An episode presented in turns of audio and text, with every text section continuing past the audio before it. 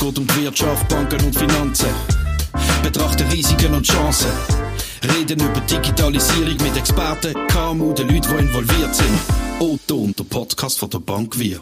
Otto und der Podcast von der Bank Wir heute mit dem Professor Dr. Mark K. Peter, der Einfachheit halber Sali Mark. Hallo Flaggi. Ist das äh, der erste Podcast, wo wir transkribieren und übersetzen müssen, weil du kommst äh, aus Themen wie digitale Transformation, äh, Digitales generell, äh, das gibt äh, Kauderwelsch. Nein, nein, ich versuche mich, äh, versuche mich einfach verständlich auszudrücken. Du bist Leiter digitale Transformation äh, bei der Fachhochschule Nordwestschweiz. Was muss man sich darunter vorstellen? Das ist eine Fachhochschule in der Schweiz, wo junge, motivierte Personen, die sich Wissen möchten aneignen ausbilden und weiterbilden. Und wir erforschen Themen, speziell mit meinem Team, Themen vom digitalen Zeitalter, die uns alle, aber auch Führungskräfte betreffen. Und das ist jetzt der Steilpass eigentlich, warum du heute hier bist. Äh, du bist hier mit einem neuen Studienergebnis. Digitale Schweiz, Monitorbank Wir heißt das ganze äh, Baby, das geboren ist. Äh, wie lässt sich das auf einen einfachen Nenner bringen, um was sich dabei handelt? Wir haben durch unsere Wirtschaftsstudien herausgefunden, wie das sich Organisationen, Firmen, die öffentliche Verwaltung versucht zu erneuern. Und was wir bis jetzt haben ausgelassen ist Gesellschaft. Wir haben bis jetzt ausgelassen die Schweizer Bevölkerung, denn es hilft nicht viel, wenn sich Firmen neu aufstellen und Technologien implementieren, wenn wir nicht verstehen, wo die Schweiz steht. Und mit dem Monitor Digitale Schweiz, Bank 4, haben wir es geschafft, jetzt eine erste Aufnahme zu machen, speziell nach Covid, wo eine Digitalisierungswelle hat gegeben, eine Bestandesaufnahme zu machen, um zu sehen, wo steht die Schweiz in Bezug auf digitale Technologien, digitale Kompetenzen, was für Gefahren, was für Vorteile sieht man. Vielleicht können wir schon die Katze aus dem Sack lassen. Wo steht die Schweiz? Die Schweiz ist grundsätzlich positiv digitale Technologien eingestellt. Wir sehen aber auch, dass es Gefahren gibt. Äh, wir kommen sicher noch auf die zu sprechen. Und wir sehen auch, dass wir einen riesigen Gap haben zwischen denen, die eine hohe Bildung haben, die viel verdienen, und denen, die eine niedrige Bildung haben, weniger verdienen. Also es tut so ein bisschen die Gesellschaft in zwei Lager drücken. Ist das etwas Überraschendes für dich? Also wir sind äh, über ein paar Sachen sehr überrascht. Erstens, wir haben in einer, in einer offenen Frage zum Anfang gefragt, hey, kennt ihr digitale Technologie? Ist das ein Thema, das euch interessiert? Und vier Fünftel, über 80 Prozent, haben uns sofort das Thema genannt. Das heisst, wir sehen, dass digitale Technologie in den Köpfen der Bevölkerung wirklich ist. Aber das ist ja wahrscheinlich der Link, den du vorher gesagt hast zum äh, Thema Covid-19-Pandemie, äh, genau. wo man ja einfach in irgendeiner Form, sei es äh, über irgendein eben, das, das Impfzertifikat oder, oder über das Thema Homeoffice, Homeschooling, jeder hat irgendwie damit zu tun gehabt. Genau, man hat angefangen, mehr online einzukaufen. Man hat vor Post päckchenweise Lieferungen bekommen. Man hat äh, Informationen online gesucht und man hat auch mehr von daheim aus mit anderen Geräten, eben äh, online Videoconference Calls, man hat die Kinder daheim gehabt. Also die äh, Covid hat wirklich uns die Potenzial, aber natürlich auch das, was nicht so gut ist, von diesen Technologien in die breite Bevölkerung gebracht. Jetzt habe ich dich ein bisschen unterbrochen. Du hast vorher von diesen vier Fünftel geredet, die von sich aus eben digitale Themen haben können benennen. Das sind welche gewesen? Ja, also zuerst mal hat es überrascht, wie viel das eben sind genannt worden. Und was es überrascht hat, ist, dass ein Drittel der befragten Schweizer Bevölkerung Cybersicherheit, Cyberkriminalität sofort hat genannt als das wichtigste Thema. Und wenn ein Drittel von einer Umfrage das gerade sofort nennt, also es hat dann schon ein Gewicht, wo man, wo man muss darüber reden muss, warum das, das so ist. Da muss man auch noch sagen, die Befragung hat äh, schon vor dem leidigen Ukraine-Krieg stattgefunden. Also dort ist ja dann eben das Thema Cyberkriminalität und Sicherheit nochmal besonders in Fokus geguckt. Aber das war ja vorher, gewesen, wo das äh, die Leute beschäftigt hat. Genau, wir haben das in den ersten zwei Monaten vom 22 die Umfrage gemacht. Wir haben dann ein Weile gebraucht, für die Daten auszuwerten, den Bericht zu schreiben und jetzt sind wir da und äh, sind super happy, dass die Forschungspartner FNW, Bank Wir, GFS Zürich, dass wir es haben geschafft die Studie jetzt äh, zu kommunizieren, dass wir eine Diskussion können starten über die Resultate und was das heisst. Otto und der Podcast von der Bank Wir. Du hast angesprochen, Diskussion starten über die Studie, respektive über die Resultate. Welche Diskussion würdest du gerne lostreten? warum dass die Themen so stark sind genannt worden. Das heißt, es geht durch die Köpfe der Schweizerinnen und Schweizer. Das heißt, die Themen sind hier, die beschäftigen. Es gilt dort zu verstehen, warum dass die, Lücke so gross ist zwischen den äh, stärker Gebildeten mit höheren Einkommen und denen, die mit einer Grundschule oder Schulabschluss oder mit einer Berufslehre unterwegs sind. Weil wir haben als Gesellschaft, als Schweiz ein Interesse, dass wir nicht die Lücken haben, dass wir keine polarisierte Technologiegesellschaft haben. Wir haben ein Interesse, dass alle Zugang haben zu Technologien, sie verstehen und können nutzen. Schlussendlich auch für die Wettbewerbsstärke der Schweiz. Also wir müssen irgendwie eine Diskussion haben, warum das die Lücken ist und dass wir dagegen können machen können. Wie kann die Lücke entstanden sein? Was ist da die Annahme? Also die klassische äh, die Grundlage oder die, der klassische Gedanke ist, ja, die Jungen verstehen Technologien besser und die Alten weniger. Und das ist natürlich schon so. Aber wir können doch davon ausgehen, dass egal, also unabhängig von Bildung, haben ja alle ihr Handy. Und unabhängig von Bildung tue ich, bin ich auf Social Media und tue ab und zu etwas bestellen. Also wir können echt davon ausgehen, doch alle können damit umgehen und haben auch Zugang zu Informationen. Aber unsere Studie zeigt, dass es eben nicht so ist, dass die persönlichen Kompetenzen anders eingeschätzt werden. Und ich möchte nur eine Zahl geben, nicht, dass ich zu viel von Zahlen rede, aber die Zahl scheint mir wichtig. Die höher Gebildeten schätzen ihre persönlichen Kompetenzen zu digitalen Technologien doppelt so stark im höheren Bereich wie die mit einem Schulabschluss, also mit, wo nicht haben weitere äh, berufliche Weiterbildungen durchgeführt Und das ist wahnsinnig. Also das ist ein Faktor von über mal zwei Lücken und das müssen wir schließen. Und wenn ich hier noch einen Punkt darf machen wir müssen darum schließen, wenn Institutionen mehr und mehr immer nur alles digital anbieten, werden wir ein Teil der Gesellschaft, wo die die digitalen Fähigkeiten nicht einfach ausschließen vom, vom täglichen Leben und von den Möglichkeiten, auf Produkte und auf Informationen zu kommen. Und das darf nicht passieren. Aber das ist, wenn ich es richtig äh, verstand, oder auch zwischen den Zielen zulassen, ein Auftrag an, an die Bildung, an, an die Ausbildung. Es ist, äh, es, ist, es, ist, es ist ein Job für einen Staat, es ist ein Job für Politik, es ist ein Job für Bildung. Und zwar ist es nicht eine Hochschule wie die FNW, sondern wirklich in der Breite, also die obligatorische Schulzeit und auch bei der Berufslehre. Und bei der Berufslehre vielleicht noch ein spannender Punkt. Wir haben ja das kapiert, dass Technologien wichtiger sind und wir haben neue Berufsbilder geschaffen.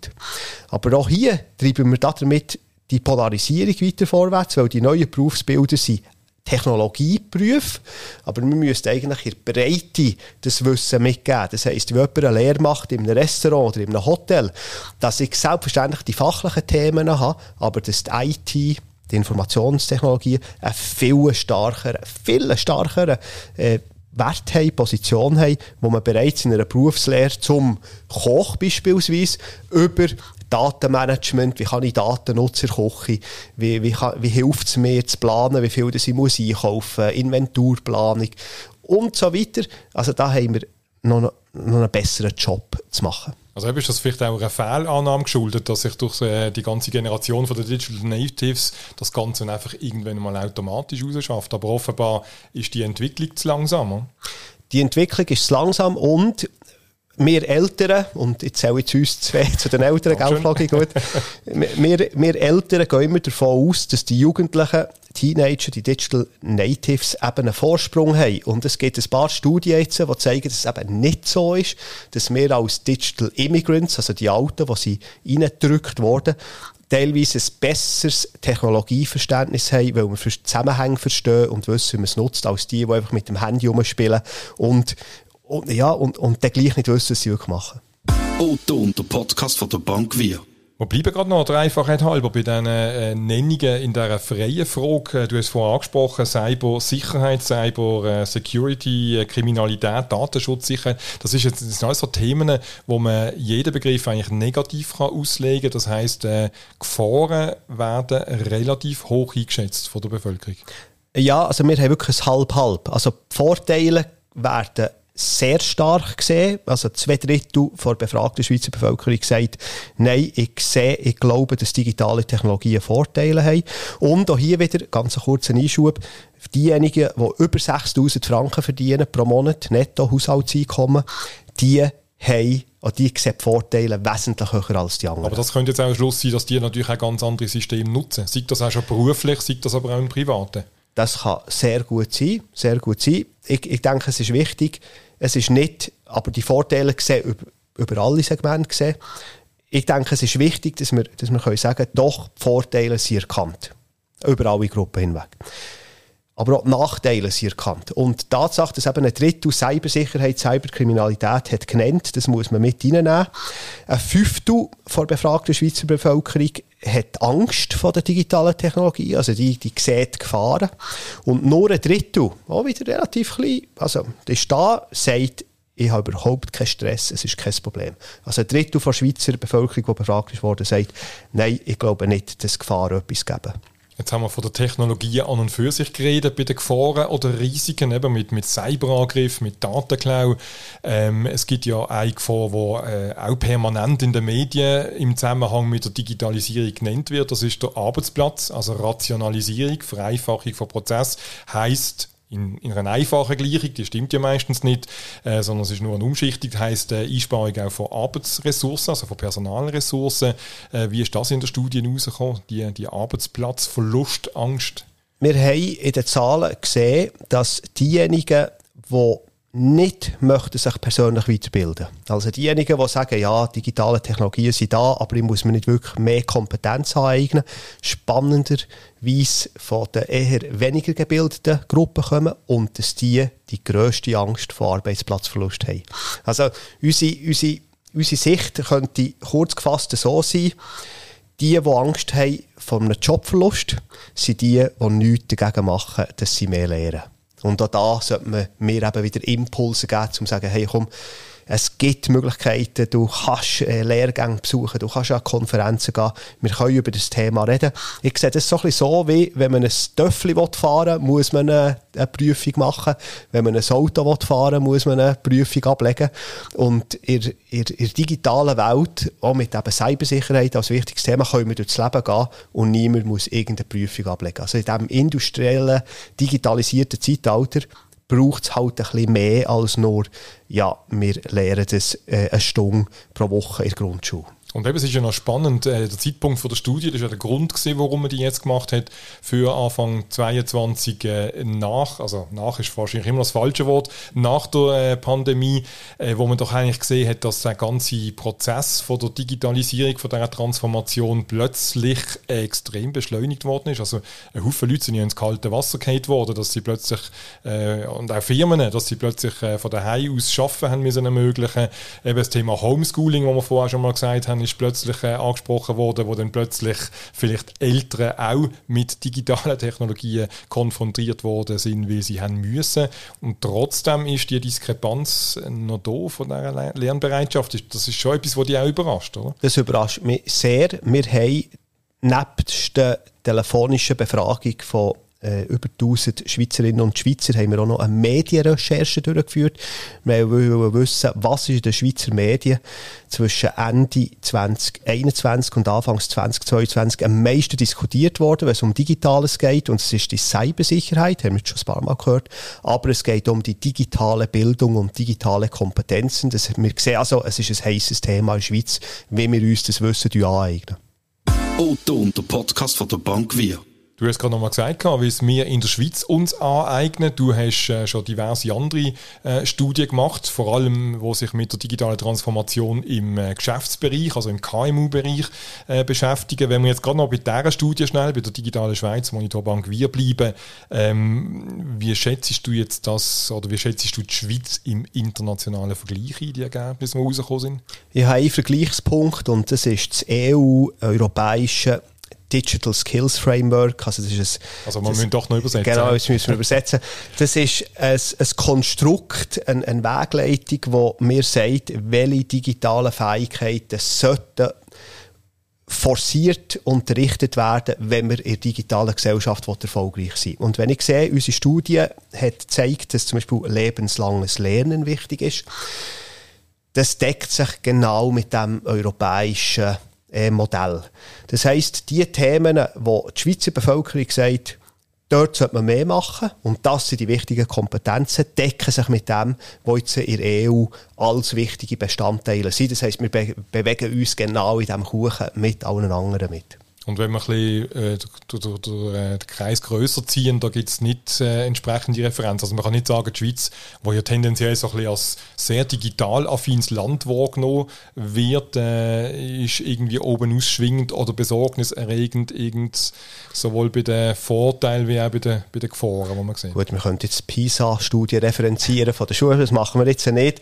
Ich denke, die Schweiz hat Nachholbedarf und zwar einfach aus, aus einem Grund. Wir uns beschreiben als innovationsstarkes Land. Wir beschreiben uns als ein Land, wo die Wirtschaft stark ist, wo wir unser Wissen exportieren. Und wenn ich dann schaue, dass uns Studienresultate zeigen, dass wir die Lücken haben in unserer Gesellschaft, dass ich sehe, dass es ungelöste Themen wie Cybersicherheit gibt, wo wir noch heute noch keine, keine Lösungen dazu haben, was wir dagegen machen, dann denke ich, haben wir nicht nur der Wunsch, sondern wir müssen besser werden. Und wir tun im digitalen Bereich auch sehr viel Wissen, auch Fachwissen importieren. Voilà, das ist der Punkt. Also es ist höchste Zeit, da ein bisschen mehr zu machen. Und wenn du, wir sind mit dem Thema Vergleich, wir haben vorher jetzt gesagt, äh, jetzt auf Basis von dieser Studie, von der Bevölkerungsbefragung, äh, den Vergleich ziehen. Du hast, wie ich vorher gesagt habe, einen Haufen KMU-Studien schon zur äh, digitalen Transformation äh, durchgeführt. Wo hast du Parallelen gesehen? Wo hast du Diskrepanzen gesehen? Allenfalls Überraschungen? Also, was deckungsgleich ist zwischen der Schweizer Bevölkerung, die befragt ist worden, und den Unternehmungen in der Wirtschaft, ist sicher Cybersicherheit und Datenschutz. Ich möchte dir ein Beispiel geben. Wir haben in dieser Studie jetzt, Bankwier Monitor, haben wir gefragt, was ist die grösste Gefahr? Und als grösste Gefahr wird in der Schweiz angenommen die Überwachung. Also jemand tut meine Daten mitlesen. Als zweitgrößte Gefahr der Datenschutz. Und das sind die Themen, die wir auch sehen in den Firmenbefragungen. Ich gebe ein Beispiel. Drei Monate vor Covid haben wir Schweizer UnternehmerInnen und Mitarbeitende gefragt, wo seht ihr die Risiken der Arbeitswelt 4.0? Und auch dort ist die Überwachung vom Staat, von Staaten oder von den Arbeitgeberinnen und der Datenschutz ebenfalls genannt worden als Risiken. Also wir sehen dort Deckungsgleichheit. Selbstverständlich haben die Wirtschaftsorganisationen grösseren Druck oder grössere, grösseres Bedürfnis nach Effizienzsteigerung zum Beispiel. Das hingegen ist in der Schweizer Bevölkerung nicht so. Dort geht es um Wissen und um Soziales. Das heisst, um wie tun Informationen mit meinen Kolleginnen und Kollegen austauschen. Otto und der Podcast von der Bank Wir. Wenn wir jetzt eben von dieser Angst reden, von der Überwachung, äh, wie, wie ist das Problem lösbar? Auf der anderen Seite haben wir ja den Ruf nach immer mehr Digitalisierung, beispielsweise E-Voting etc. Ähm, wenn man die Leute ja mehr ans Digitale will anführen, muss man sie ja auch in irgendwelche Systeme, auf irgendwelche Plattformen drauf bekommen, wo sie sich, äh, wo sie auch wieder Daten von sich preisgeben. Das ist ein, ein, ein Dilemma. Es gibt, wir kommen drei Sachen hier sind. Der erste Punkt ist Gesetzgebung. Ich bin froh, hat die Schweiz jetzt äh, ein neues Datenschutzgesetz. Das nimmt alle Unternehmerinnen, Unternehmer, Geschäftsleitende in die Pflicht, mit ihren Daten ein bisschen aufzuräumen. Man muss zum Beispiel ein Inventar haben, über welche Daten das man haltet und wie man sie schützt und wer das überhaupt darf darauf zugreifen, also der rechtliche Rahmen. Zweitens ist auch die Schweiz, die, die Schweiz, die Schweiz als Staat dran, Cybersicherheit zu forcieren, dass man zum Beispiel an einer Landesgrenze, an einer Cyberlandesgrenze Malware, also Attacken im Cybernetz schon abwehren und weniger auf die Schweiz loslässt, wo da kommt von cyberkriminellen Banden. Und das Dritte ist, auch Firmen haben eine Pflicht, aktiv mit ihren Mitarbeitenden zu besprechen, was sie anschauen. Ich gebe ein Beispiel. Wenn ich ein Firmenhandy habe, muss ich ja als Firma irgendwie das Firmenhandy schützen. Und vielfach, wenn ich das Firmenhandy schütze, tue ich durch den Schutz, wo ich schaue, ob jemand das Handy angreift oder nicht, ja auch sehen, was meine Mitarbeiterin, meine Mitarbeiter mit dem Handy macht. Und da gilt es, eine Balance zu finden zwischen wie viel Daten muss ich haben, vom Handy, das meine Mitarbeiterin nutzt, versus muss ich eben nicht haben, um die Firma zu schützen.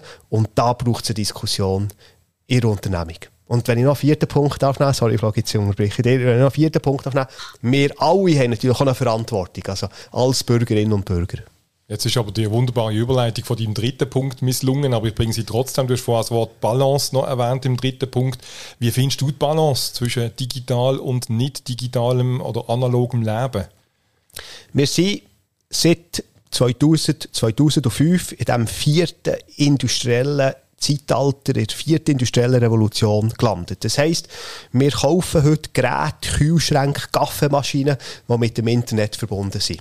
Wir lieben es, wenn wir mal auch von daheim aus arbeiten können, wenn es möglich ist. Das heisst, wir alle schätzen die Vorteile von dieser digitalen Welt, vom digitalisierten Zeitalter. Und mit diesen Vorteilen kommen eben auch Gefahren und Nachteile. Und die Balance, die ist teilweise sehr persönlich.